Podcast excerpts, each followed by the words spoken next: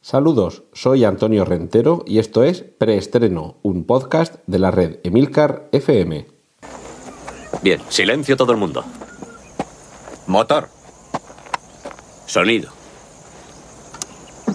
Claqueta. Escena 1, toma primera. Acción. Saludos, bienvenidos al segundo preestreno de 2018. Espero que os haya gustado el primero, el de la semana pasada, que cambiaba el formato habitual de contaros noticias para ofrecer un encuentro en, en, formato tertulia con Ramón Monedero y Sol de Medianoche con la pregunta y tratando de responder a ella ¿Qué hace grande a una película? Si os lo perdisteis, ya sabéis que en Emilcar FM está todo el histórico de las anteriores entregas de preestreno. Y como ya es tradicional, os recuerdo que en las notas del podcast tenéis los enlaces correspondientes a todos los trailers, fotos y demás hierbas que vaya comentando yo por aquí. Y que también tenéis el minutaje de las di distintas secciones que componen preestreno. Normalmente hablamos de cine, remakes, series de televisión, cómics y superhéroes y adaptaciones de literatura, pero como la Navidad y el hecho de que la semana pasada tuviéramos una entrega de tertulia y no de noticias ha hecho que se acumulen muchas, muchas de estas eh, informaciones, hoy vamos a hacer un preestreno eminentemente cinematográfico y la semana que viene dedicaremos preestreno a series de televisión y así nos ponemos al día y le damos su, su, parcela, le damos cancha a cada una de las secciones. En cualquier caso, hoy sí que vamos a hablar de cine y de remakes y de las adaptaciones eh, de, de libros y de cómics y superhéroes de la gran pantalla. Eso, ya sabéis, es siempre después de nuestra cortinilla. Cortinilla de estrella y y comenzamos hablando de cine, comenzamos hablando del tráiler de la película Freak Show, Freak, eh, escrito Freak, como también se puede pronunciar aquí en, en, la zona de Albacete, Murcia y demás sitios, donde leemos literalmente lo que ponen las letras y no nos molestamos más allá de lo necesario en, pronunciar palabras, eh, letras extranjeras, como decía la señora aquella del célebre audio de Carlos Pumares. Freak Show, que no tiene nada que ver con Todd Browning, es una película de Trudy Styler, en la que mm, además os, dejo el enlace no solo al tráiler y al cartel, sino también a una fotografía bastante curiosa y evidentemente homenajeando la última cena de Leonardo da Vinci. Como digo, se nos, eh, se nos introduce en ese mmm, pavoroso para algunos y algunas mundo del instituto, el instituto americano, el high school, y ahí es donde adquiere su dimensión ese término, ese freak, que alude al raro, al, al, diferente, al distinto, pero, pero más allá, el que profundiza e incluso se regodea en ser, en ser distinto. En esta película lo que vamos a tener es a un adolescente, a Billy Bloom, que tiene que un poco hacerse notar, establecer un poco su personalidad y mantenerla frente al ambiente duro y competitivo de un, pues eso, de un instituto americano de la época actual.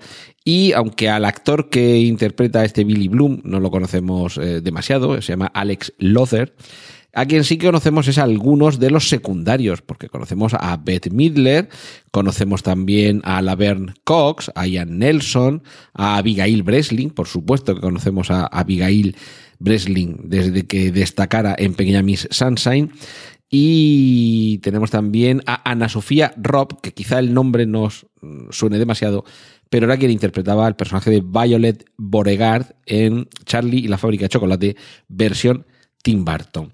La película tiene un cierto, un cierto estilo, digamos, sería la, la, cara B de la serie Glee, en la que también hay un poco se muestra la lucha por tratar de salir de, esa mancha gris de fondo que constituye el, el, elemento poblacional habitual en los institutos. Es decir, este Freak Show es una película que seguramente no va a ser recordada como la película que revolucionó a la juventud de principios del siglo XXI, pero desde luego sí que hace un, un, trabajo más que interesante a la hora de reflejar qué es lo que se cuece en esos institutos. Otro tráiler que también está disponible es el de Mom and Dad, papá y mamá. una película protagonizada por Selma Blair y Nicolas Cage. A mí Selma Blair es una, una actriz que me encanta. Y bueno, Nicolas Cage, pues sabemos que tiene su público, tanto él como ese mapache muerto con el que en ocasiones comparece llevándolo sobre su cabeza. Y en esta ocasión lo que tenemos es una, mm, un cierto desorden que se produce en los padres y que les impulsa a cazar y asesinar a sus propios hijos. Así que Selma Blair y Nicolas Cage van a ser los padres empeñados por este elemento que me imagino que a lo largo de la película se explicará cuál es su naturaleza, pero son ellos los que se ven eh, arrebatados por ese impulso de, de acabar con la vida de sus hijos, de su hija y de su hijo. El guion eh, y la dirección corresponden a Brian Taylor, que también es eh, director y guionista de la película Crank. Es decir, que aquí eh, por lo menos hay más de un punto de interés para que, como mínimo le demos una oportunidad a esta película que si otra cosa no, al menos lo que pretende es tratar de, mm, de, ofrecernos una nota nueva en el manido género del thriller o casi en la película de terror. Otro tráiler, película Like Me, eh, que no es como yo, sino más bien un ofrecimiento para que marques el me gusta habitual en las redes sociales. En este caso, la protagonista, que es Addison Timlin, es eh, una, una mujer que vive su vida única y exclusivamente para que todos la vean a través de las redes sociales. Sería algo así como una versión 2.0 del show de Truman. Lo que pasa es que eh, aquí ella es plenamente consciente de lo que está haciendo, no es un, elemento movido por hilos ajenos y, es eh, voluntario, esa, exposición en redes sociales es voluntaria. Pero a partir de ese momento, en el que ya todos a través de las redes sociales conocen qué es lo que hace, decide dar un paso más. Y es que comienza a cometer actos delictivos y también los está divulgando a través de las redes sociales. Pues una vuelta de tuerca de nuevo, hoy estamos dándole muchas vueltas a las tuercas, pero es que el cine en ocasiones, en estos últimos años, se le está acusando, sobre todo al, al, cine que nos viene de Hollywood, de falta de originalidad, y aquí por lo menos intentan, las películas de las que estamos hablando hoy, están intentando ofrecer algo nuevo, algo distinto, o por lo menos una iteración que vaya más allá de lo que ya conocemos. Pues esto es otro de los trailers que, vais a poder ver en el enlace que os comento y bueno, espero que, que la película, por lo menos ese, eh, esa idea, esa premisa, os invite a, arrastraros eh, penosamente a las carísimas salas de cine a disfrutar de una, de una propuesta curiosa. Y bueno, además, además de esta chica protagonista, de Addison Timlin, tenemos en esta película a Ian Nelson y mm, Larry Fessenden. Esos son otros de los dos intervinientes en esta película. Como veis, no conocemos a nadie, pero la, la premisa es lo que puede hacer que esta película, esta Like Me, nos atraiga a los que les va a traer a la sala de cine el género, seguimos un poco el género un poquito oscuro, va a ser este, este nuevo, este hombre, dos, este hombre del saco 2.0 que se llama Slenderman. Es un, una especie de, de, leyenda urbana procedente del centro de Europa, de Alemania, que ha llegado pues, ahora a convertirse en película con ese mismo título, Slenderman. Y es, eh, en el tráiler que podemos ver, hace ya tiempo que se viene rumoreando que se iba a rodar esta película, y este Slenderman, este hombre del, del saco, eh, es una, una, figura alargada, un, un siniestro hombre muy alto, que en el caso de, esta película se supone que en el mundo real es una figura que algunas personas han visto y se han llevado un susto y es algo amenazante, ¿de acuerdo? Pero en, la ficción de la película resulta que hay una serie de amigas que acuden al rescate, unas, unas niñas, perdón, que acuden al rescate de una amiga que ha sido secuestrada por esta criatura, por este Slenderman, por este hombre alto y delgado.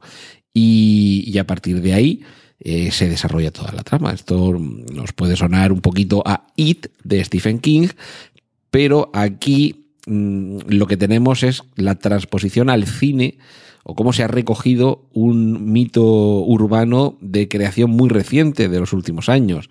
Así que vamos a ver cómo, cómo llega al cine y como, como nota curiosa, eh, no sé si sabéis, un actor español que se llama Javier Botet, que es un chico muy alto, muy delgado, tiene algún tipo de, trastorno físico que hace que sus miembros sean muy alargados y, lo hemos visto en, sobre todo en, Rec, era la, chica que salía al final en, ese ático oscuro y ha aparecido también en algunas películas de Guillermo del Toro, como El laberinto del fauno, en las que gracias al maquillaje y a su particular físico, la criatura resultante pues daba, daba miedito. Pues Javier Botet es el actor que interpreta a este Slenderman. Si el mito nos habla de un hombre alto y muy delgado y siniestro, está claro que el, particular físico de Botet, unido al maquillaje, nos dará más de un motivo para saltar asustados en el cine.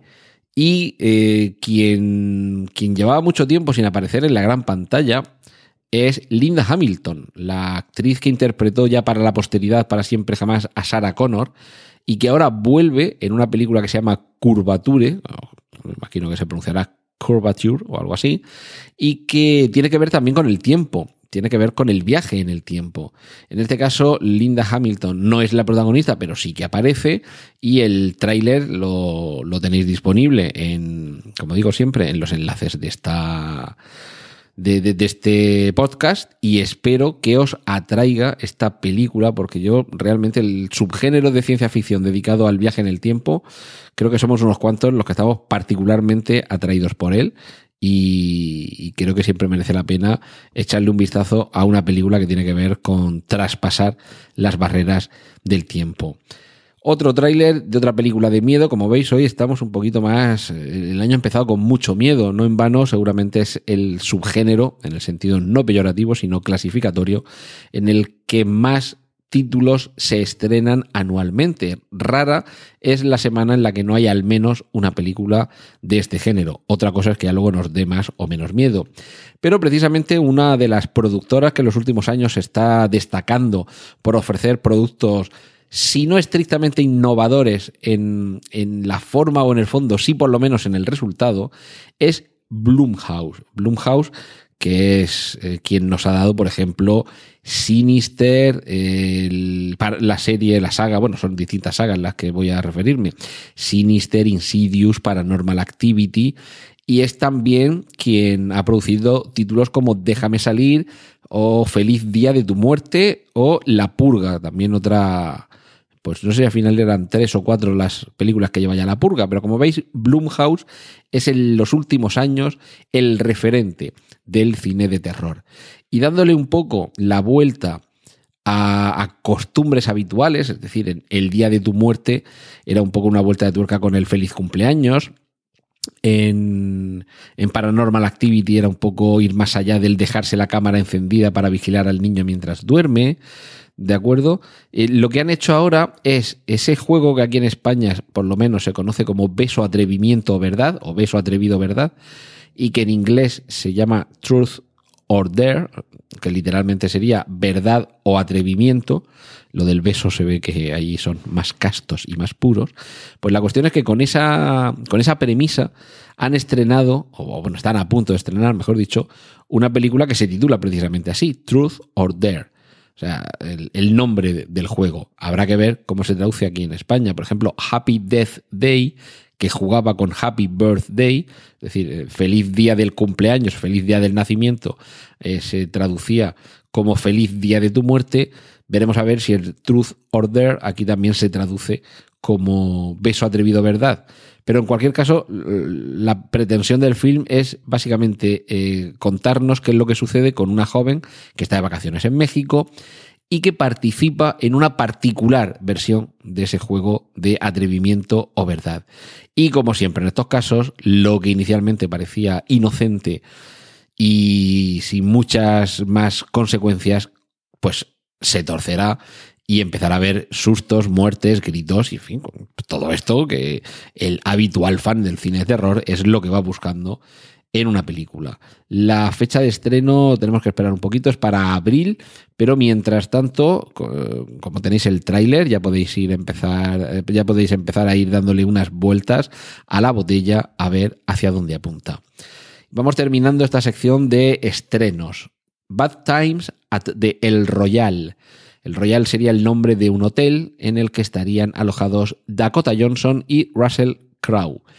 Esta película también enmarcada en el género de terror, tenemos que esperar bastante, va a llegar en octubre de 2018 y la dirige Drew Goddard. Drew Goddard, eh, yo hace muchísimos años que le sigo cuando era crítico, comentarista de cine en la página Ain't It Cool News, pero hace ya unos cuantos años se pasó a la dirección y producción tanto de cine como de series y, entre otras cosas, es la mente creadora de la serie de Daredevil, es decir, que hay cierta garantía de calidad y de interés en el trabajo de Drew Goddard.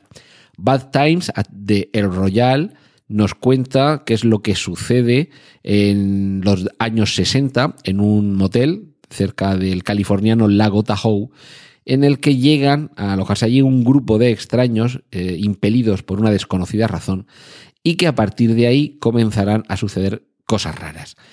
Hay que recordar que también Drew Goddard está detrás de La cabaña en el bosque, es decir, que, que si ya habéis visto esa película y sabéis un poco qué es lo que sucede, eh, es de imaginar que esto no va a ser exactamente igual, pero alguna familiaridad habrá. Y desde luego, si en los últimos años ha habido alguna película que ha tratado de reformular un poco los cánones del cine de terror, esa fue precisamente La cabaña en el bosque.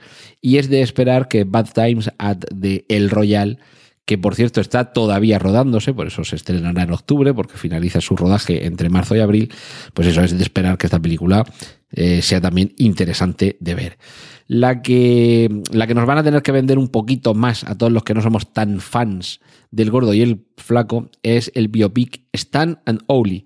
Es la película que nos cuenta la vida de Stan Laurel y Oliver Hardy. De momento no hay tráiler, pero lo que sí os puedo mm, eh, ofrecer es el enlace a la primera fotografía que conocemos de los dos actores que encarnan a estos divertidos personajes de cine cómico.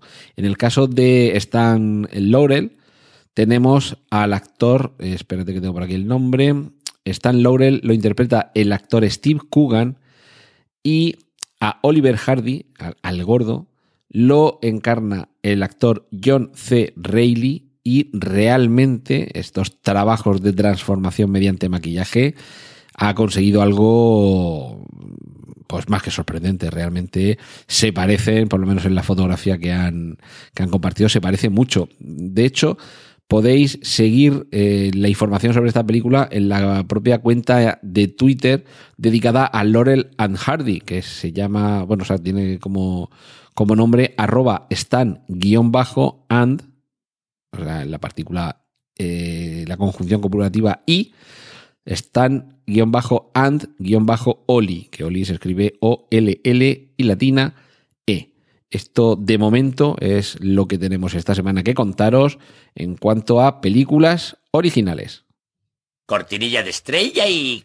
Os hablaba de que hasta aquí llegábamos con las películas originales porque ahora toca los remakes, secuelas, precuelas, spin-offs y demás hierbas.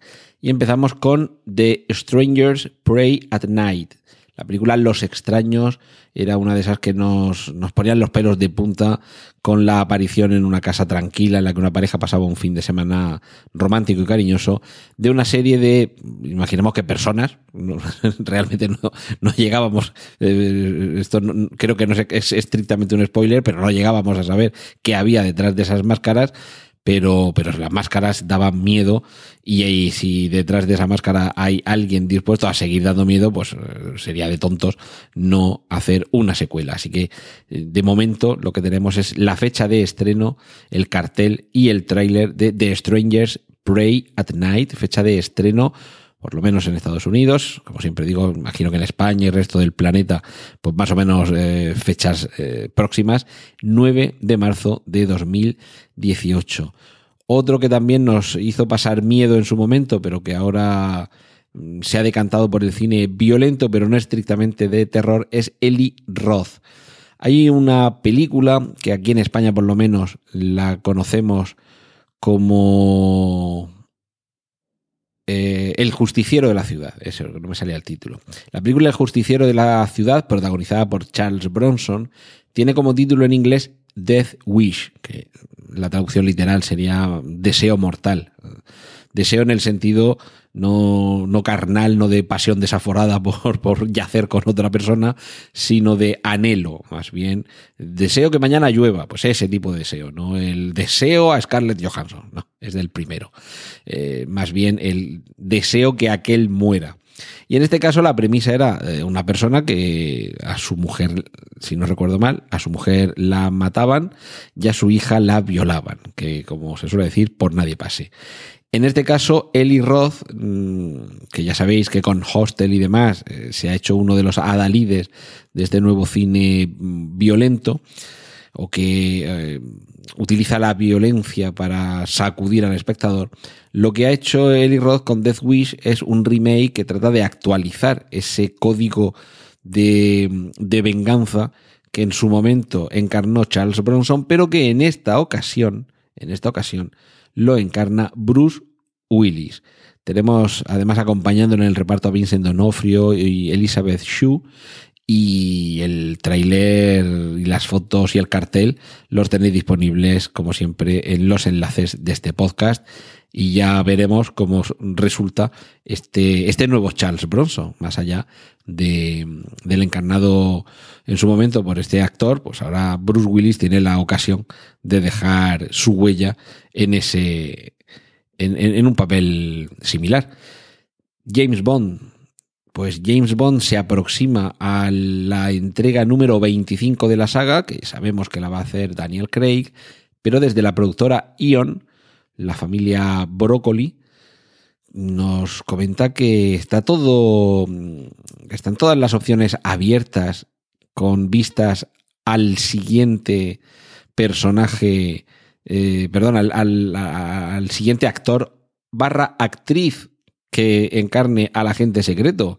Es decir, que quizá el próximo James Bond se llame Jane Bond. Esto además entroncaría con una vieja teoría que dice que realmente James Bond no sería la identidad de, un, de una persona, de un individuo real, sino la que se le asigna a un agente secreto.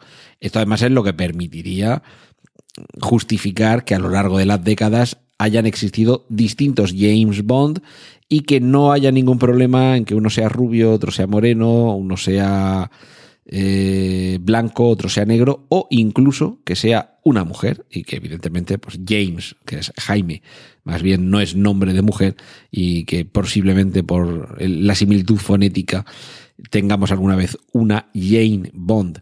¿Está el mundo preparado para una Jane Bond? Pues, pues no lo sabemos, pero a muchos no nos importaría comprobarlo y que en algún momento tengamos una agente 007 y oye, a ver qué tal. Eso no tiene que ser ni mejor ni peor, simplemente distinto. Y lo distinto no necesariamente es bueno o malo. Hay una, una trilogía muy curiosa que podríamos eh, agrupar bajo la palabra Cloverfield, que literalmente significa campo de tréboles. La película que aquí en España conocimos como Monstruoso, y que su título original era Cloverfield, y que seguramente se tradujo como Monstruoso porque no de Cloverfield, en una película en la que Nueva York se ve atacada por una criatura gigantesca que no se sabe de dónde ha surgido, pues no daba muchas pistas. Lo de Monstruoso quizá daba demasiadas. Pero años después nos, llevó, nos llegó otra película que se llamaba, eh, no sé si el número era 23, creo que era 23, Cloverfield Lane eh, y, en esa película lo que teníamos era a una chica que se despertaba en un, en un búnker subterráneo donde había recalado tras tener un accidente de tráfico y quien estaba en ese, que vamos, quien la había llevado a ese búnker, le decía que estaba allí por su seguridad, que le había salvado el accidente y que algo horrible había sucedido fuera en mitad del campo y que por eso tenían que refugiarse allí. Un poco como el apocalipsis está teniendo lugar ahí en el exterior y he, pensado que era mejor salvarte a ti y a otro pollo que tengo aquí guardado, es decir, otro, otro chico joven, eh, para que no os pase nada.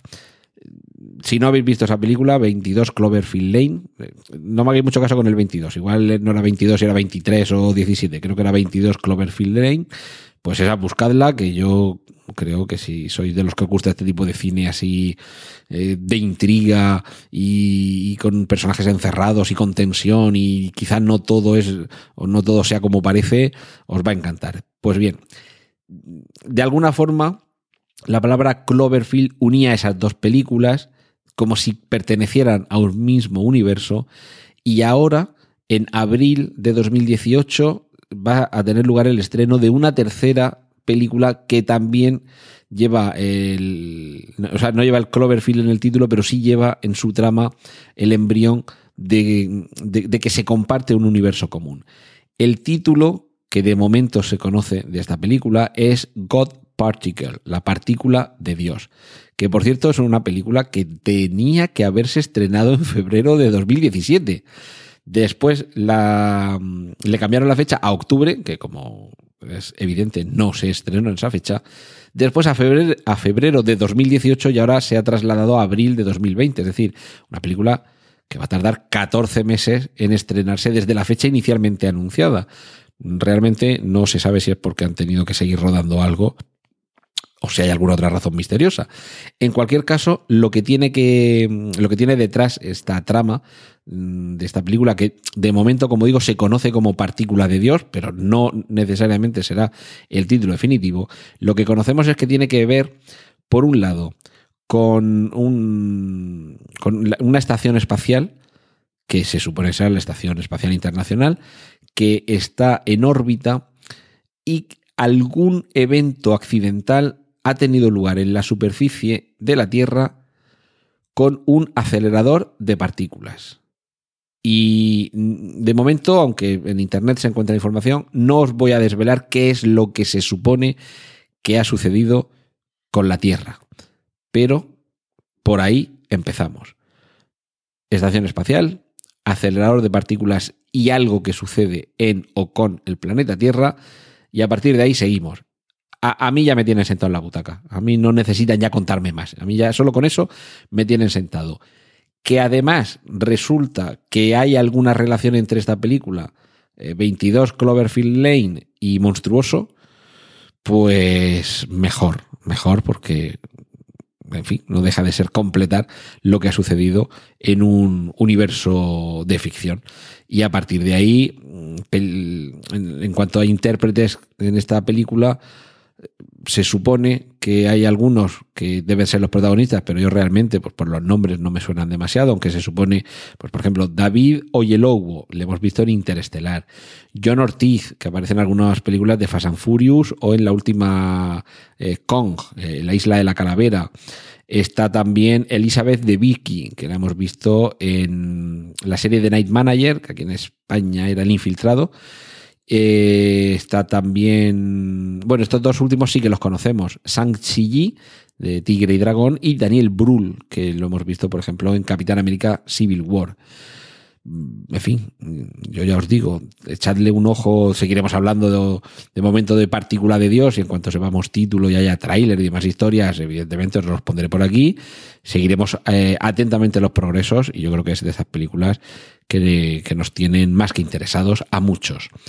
Otro que nos tiene siempre muy interesado es John Williams, el gran compositor, seguramente el autor de la banda sonora de nuestras vidas, y que va a participar en la película que se estrena este año de la Guerra de las Galaxias, solo a Star Wars Story, la película ah, de antología llamada así porque son películas individuales que se autocontienen y no se continúan en otras ni son episodios números no sé cuántos.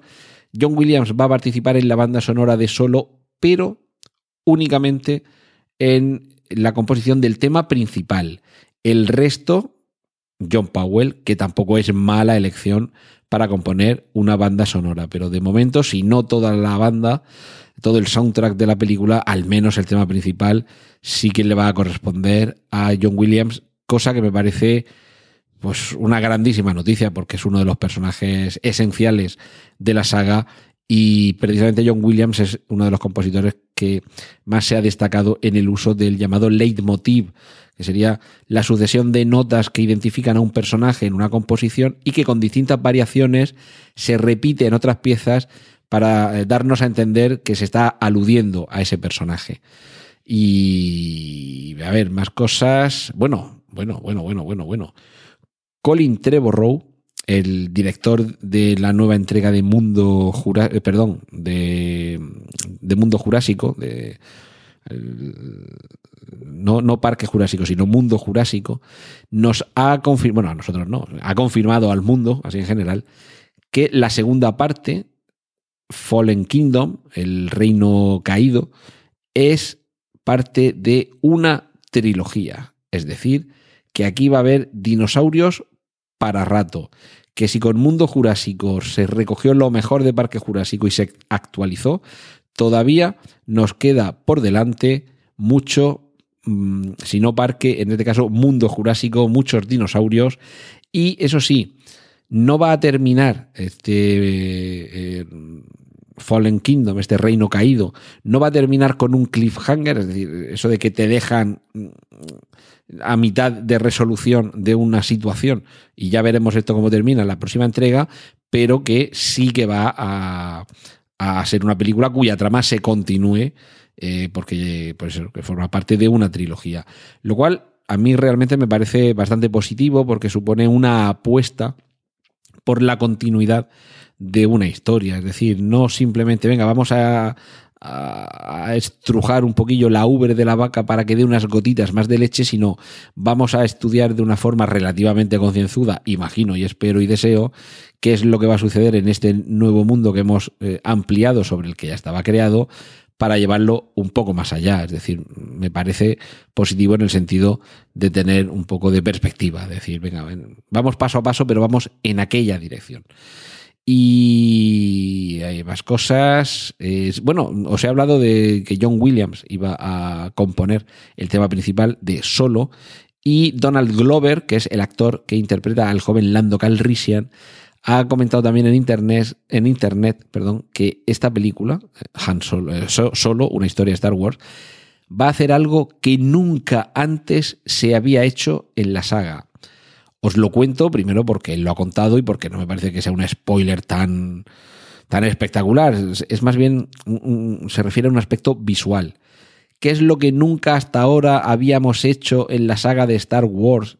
Y ya llevamos, con la de solo, serán 10 películas. Es decir, la trilogía original, la trilogía de las precuelas, el episodio 7, Rook One, el episodio 8 y solo.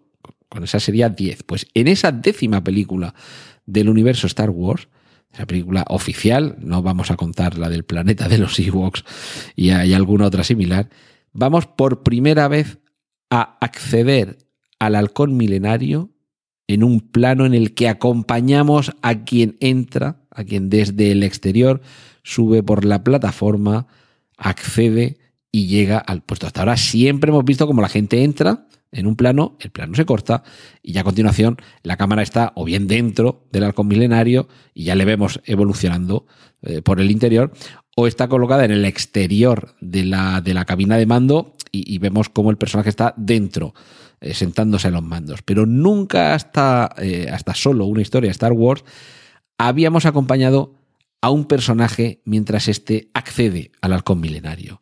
Me parece que a, muchos quizás les parezca una tontería, ¿no? Decir, pues, vale, pues en lugar de solucionar el acceso de un personaje a un sitio en dos planos, pues lo solucionamos en un plano secuencia.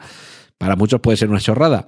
Pero a mí me da la sensación de que Ron Howard, que es el director de esta película, precisamente ha querido hacer esto para que, por una vez, sintamos qué es lo que sucede cuando entras a la acción eh, perdón, al halcón milenario, que acompañemos al personaje cuando entra y que vivamos nosotros mismos esa, esa sensación.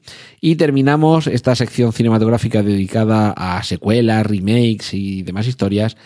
Hemos hablado antes de Blumhouse, la productora de películas de terror de Jason Blum, creadora de Insidious y Sinister, dos exitosas sagas de moderno cine de terror que ya en su momento, y cuando digo en su momento no es hace 20 años, son sagas que tienen relativamente poca edad, pero ya cuando empezaron a funcionar bien sus primeras entregas, se plantearon en Blumhouse la posibilidad de hacer un crossover, es decir, mezclar en una película a los personajes protagonistas de ambas. En su momento se descartó, pero ahora Jason Blum, el, el alma mater de Blumhouse, ha reconocido que en algún momento, todavía no saben cuándo y cómo, pero en algún momento Sinister e Insidious se van a cruzar. Esto realmente a los amantes de estas dos sagas de cine de terror creo que es suficiente para que se entusiasmen con las perspectivas. Y concluimos esta sección dedicada a las secuelas, a los remakes, a los spin-offs, a los reboots, a los crossovers, es decir, a todo lo que tiene que ver con que una película derive de otra de alguna manera, con una noticia que creo que es la que justifica que haya esta sección.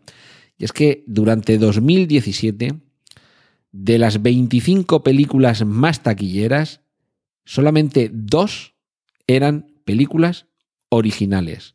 Es decir, películas que no procedían ni adaptaban ni crecían a partir de otra. Dunkerque de Christopher Nolan y Coco de la factoría Pixar, las dos únicas películas de 2017 que estaban entre las 25 más taquilleras.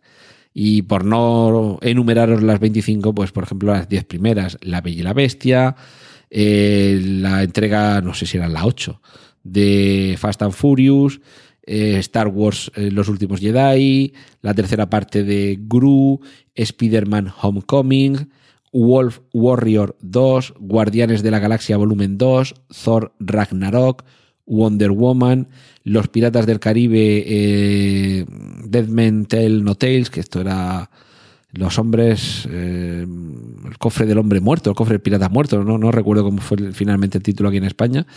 Eh, It, La Liga de la Justicia, Logan, Transformers, eh, El último caballero, con Skull Island. Y ahí ya llegamos en puestos 16 y 17, Coco y Dunkerque. Es decir, que las primeras 15 películas más taquilleras eran secuelas, remakes, eh, readaptaciones, reinicios, como, en fin, cada una era una cosa distinta, alguna precuela quizá, pero teníamos que llegar al puesto 16 con Coco y 17 con Dunkerque para ver películas originales. Yo esto, pues no sé, no es cuestión de lamentarlo, es lo que hay y es lo que tenemos. Entonces, por eso creo que ante tanta profusión de secuelas, eh, era merecido que aquí en preestreno tuvieran una sección y que, como habéis visto en esta misma semana, teníamos bastantes noticias de películas originales, así eh, unas nueve o diez noticias, pero es que, claro, de secuelas teníamos pues, alguna más. Y, y bueno, vamos a ir terminando para no alargar demasiado este primer preestreno noticioso de 2018. Esto ha sido todo por hoy.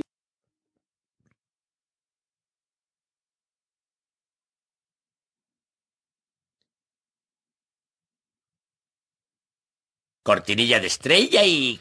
Y vamos con las adaptaciones literarias.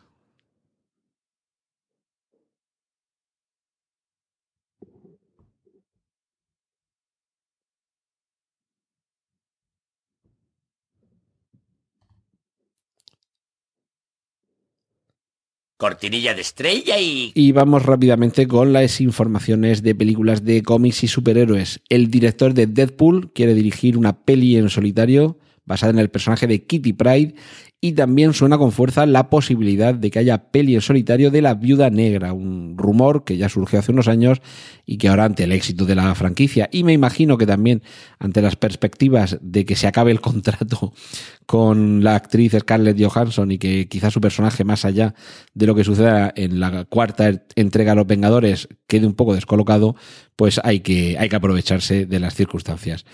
Y os incluyo también un enlace a una página web en la que podemos ver un, una nueva fotografía sobre los trajes de Ant-Man y la avispa, que recordemos que en unos meses hay película de estos dos personajes de, eh, del universo Marvel. Cortinilla de estrella y... Y finalizamos por hoy con adaptaciones de literatura. Ridley Scott suena para dirigir la adaptación de El joven Merlín, una saga de novelas que precisamente cuentan las aventuras del mago Merlín, célebre por su pertenencia al, a la saga artúrica, al mito artúrico, de Arturo y los caballeros, el rey Arturo y los caballeros de la, de la tabla redonda. Y claro, antes de ser un, un hechicero viejuno y tipo Gandalf, o más bien Gandalf, tipo Merlín, también corrió aventuras de joven. Y otra saga de, novelas que va a llegar también al cine es la que tiene como protagonista a Enola Holmes. En este caso se trataría de la hermana pequeña de Sherlock y Mycroft Holmes, una joven detective que estaría interpretada por Millie Bobby Brown, la actriz que nos ha enamorado a todos con su aparición en la serie Stranger Things como Eleven y que además la chica es lista, además de interpretar a Enola Holmes, va a producir esta adaptación, con lo cual está demostrando tener mucha vista y desde luego no ser nada tonta. Cortinilla de estrella y... Y vamos a finalizar muy rápidamente. Sabéis que en los últimos tiempos suelo dedicar el último segmento de, de preestreno a hablar de algo relacionado con el mundo del podcast.